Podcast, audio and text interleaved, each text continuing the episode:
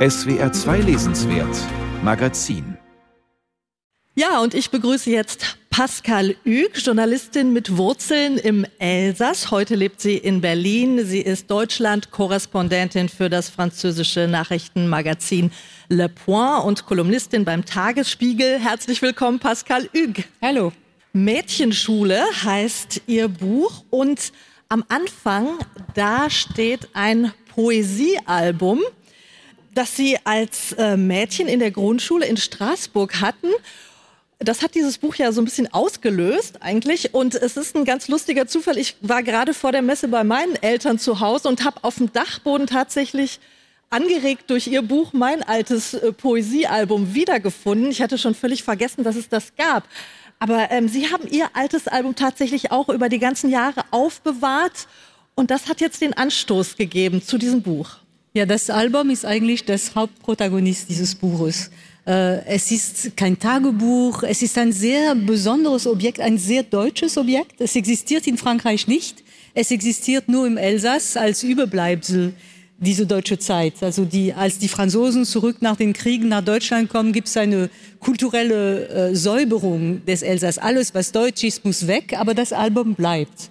Und es ist auf den ersten Blick ganz süß und niedlich, diese ganzen Blümchen und Fersen und äh, kleine so Tieren und Glitzer. Glanzbilder. Äh, und man ja. ist so entzückt, sehr, sehr kitschig. Aber ich habe es wieder gelesen und ich habe vor allem die Freundin, die 1860 darin reingeschrieben haben, wieder gefunden.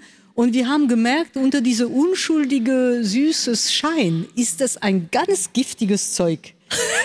ja, ich muss mal zitieren aus meinem Poesiealbum noch 1982 schreibt mir ein Mitschüler, liebe Anja, blüh wie das Veilchen im Moose, sittsam, bescheiden und rein, nicht wie die stolze Rose, die immer bewundert will sein. Das ist so ein Klassiker, der war auch in Ihrem Poesiealbum. Der war, ja, ja, der war auch in meinem Poesiealbum. Und ähm, ich habe das betrachtet und gedacht, wie das, wer will, wie das Veilchen im Moos, wer will nicht eine strahlende Rose sein? Genau. Ja? äh, also es ist unglaublich, wie diese, also die Adjektive, die die Frauen beschreiben in diesem Album, sind klein, süß, niedlich, manchmal noch fromm. Das gab's noch in die 60er Jahren, aber äh, gedeckt und und nicht ja, äh, strahlen. Und die, die große Frage, als ich diese Freundin wieder gefunden habe, ist, wie viel diese Gebote, diese Anweisungen uns geprägt haben. Meine Generation, die zu spät für den Krieg und äh, also wir sind keine Nachkriegskinder, aber wir sind auch nicht die 68er. Wir, haben, wir waren zu jung, wir haben nicht gekämpft. Aber wie hat uns als Frauen das geprägt? Ja, Sie waren, äh, ich glaube, insgesamt 22 Mädchen in dieser Grundschule, Mädchenschule Saint-Madeleine in Straßburg. Und Sie haben tatsächlich zwölf Mädchen wiedergefunden. Das ist ja gar nicht so einfach heutzutage, oder? Die Namen sind vielleicht anders. Ja, also die viele sind im Elsass geblieben. Das ist auch was für mich natürlich die in London und in Berlin, dass man im gleichen Ort bleibt sein ganzes Leben und das war dann einfach. Die haben geheiratet, aber es gab einen Bruder, eine Mutter, also die den gleichen Namen trug. Ähm, wie groß war denn die Bereitschaft, sich mit Ihnen zu treffen und mit Ihnen zu reden? Kannten die Sie noch? Haben Sie sich noch an nicht Sie alle, erinnert? Nicht alle. Also die haben alle die ewige Freundschaft versprochen in dem Album. und als sie mich gesehen haben, die gesagt, ja, wer bist du? Ich weiß überhaupt nicht mehr. Aber ich habe die erstmal einzeln getroffen, ganz, ganz lange um ihre Geschichte. Ich wusste gar nicht, wo die herkommen, was für ein Milieu, wer sie sind.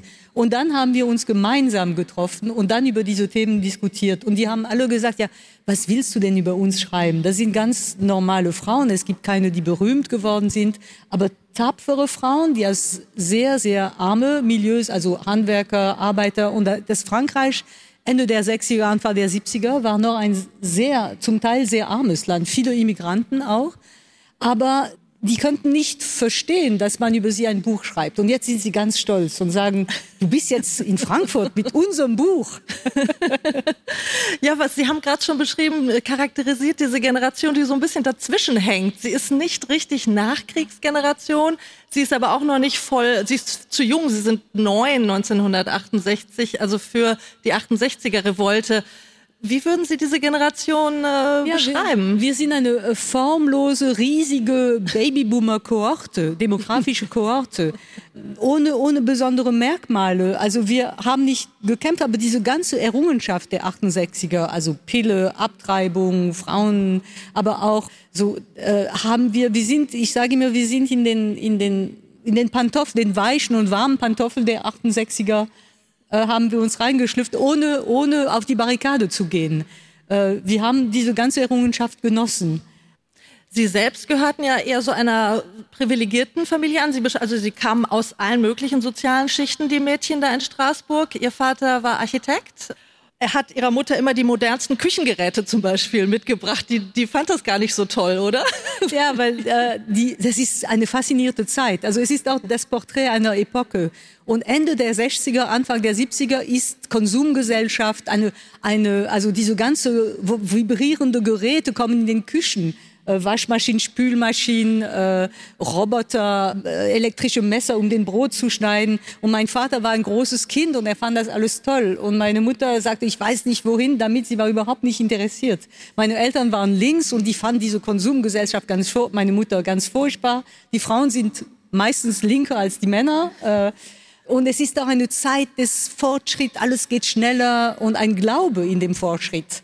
Also die erste, es ist äh, die Landung auf dem Mond, es ist der erste Schrittmacher, die erste Operation. Herzschrittmacher. Ja, mhm. und die erste mhm. Herzoperation, der erste, die erste Caravelle, der Concorde. Also es ist genau das Gegenteil von heute, wo diese ganzen Sachen verpönt sind, weil die das Klima gestört haben, weil diese Konsum, äh, diese Wirbel des Konsums hat uns scheinbar sehr unglücklich gemacht. Äh, und wir sind ein bisschen schuld. Ja, wir sind diese Generation, die jetzt in die Rente gehen, noch eine Rente kriegen und die diese ganze Malheur verursacht haben. Sie widmen ihrer Mutter, finde ich, auch ein sehr schönes Porträt. War das Buch auch ein Anlass, sich nochmal mit ihr stärker zu beschäftigen, mit ihr als Person? Was war sie für eine Person? Ja, meine Mutter ist 29 geboren, hat studiert, hat Abitur gemacht, hat studiert und sie ist genau diese, ich finde, das ist eine tragische Generation, die zwischen den Stühlen lebte. Also sie war zu, sie war zu, zu alt, um, um, um 68erin, also die, meine Eltern waren 40 im 68 und haben AGs zu Hause und waren sehr engagiert. Aber sie war noch, äh, sie hat diese AGs geleitet, aber dann ist sie in der Küche und hat den Abwasch gemacht. Also sie war, sie, es war alles rhetorisch, wie es oft ist bei den 68er. Also das sind richtig Machos, die meisten, das weiß man auch aber zu Hause war genau das Gleiche, dass die Frau äh, äh, diese, diese Rolle hatte und die Männer haben manchmal den Müll runtergebracht, aber äh, mit einem Gesicht, ob die gestraft wurden für etwas äh, Unrecht. Ja, also es äh, oder kein Kinderwagen geschoben auf der Straße. Das, das war nicht cool. Das könnte man nicht machen. Das war eine Schande. Sie porträtieren insgesamt zwölf dieser Mädchen aus diesen ganz unterschiedlichen äh, Schichten, die auch sehr unterschiedliche Wege natürlich eingeschlagen haben. Welche hat Sie persönlich denn so besonders beeindruckt? Oh, ich glaube alle. Also ich kann mhm. ein, zwei Beispiele geben. Mhm. Giacomina, die äh, Immigrantin, die kam mit ihrer Familie, zehn Kinder aus den Apulien äh, und wohnte in 20 Quadratmeter äh, in diesem Viertel La Crutenau, was ein, damals ein sehr, sehr armer Viertel und jetzt sehr in mit Bars und total gentrifiziert. Äh, und sie hat sich durchgeboxt durch Arbeit und Pflicht und, äh, und hat jetzt eine sehr angesehene Marmorfirma, die in Paris sehr viel baut und äh, ist richtig ein, ein ganz bisschen Parvenu. Aber als sie, sie mir ihre Geschichte erzählte, habe ich verstanden Sie wollte zeigen, dass sie es geschafft hat, woher sie kam. Äh, die fand ich äh, großartig, aber auch viele andere, die nicht studieren dürfte. Also es gibt eine, die Mutter wollte unbedingt ein Haus bauen und das Stipendium für die kluge Tochter Roslin ist in dem, in dem Hausbau gegangen. Und als der Lehrer das gemerkt hat auf dem Gymnasium, hat er geschimpft und die Mutter hatte Roslin verpflichtet, ihr Bücher, die Schulbücher, sie wollte das Geld nicht geben, mit Carbonpapier per Hand zu kopieren. Und Roslin hat dann Abitur, irgendwann hat sie rebelliert, sie hat Abitur gemacht und sie leitet jetzt eine Schule für taube Kinder in, in Straßburg. Äh, sehr beeindruckend. Haben Sie sich denn jetzt wieder so ein bisschen gefunden? Treffen oh, Sie sich ja. jetzt regelmäßig oh, ja. wieder? Ja, ja. Also als das Buch in Straßburg gab es eine Premiere in die Oper. Das war sehr, sehr schön. Und dann waren sie ganz traurig, weil sie haben gesagt, ja, jetzt ist das Buch fertig. Und ich habe versprochen, jedes Mal, wenn ich nach Straßburg zurückkehre, sehe ich sie. Und das ist für mich eine große, ein, ein großes Geschenk, weil ich seit sehr, sehr, sehr lange nicht mehr in Straßburg lebe. Und dadurch habe ich neue Freundschaften und neue Wurzel geschlagen in, in Straßburg. Ganz herzlichen Dank, Pascal Ück. Mädchenschule heißt das Buch und es ist bei Rowold erschienen.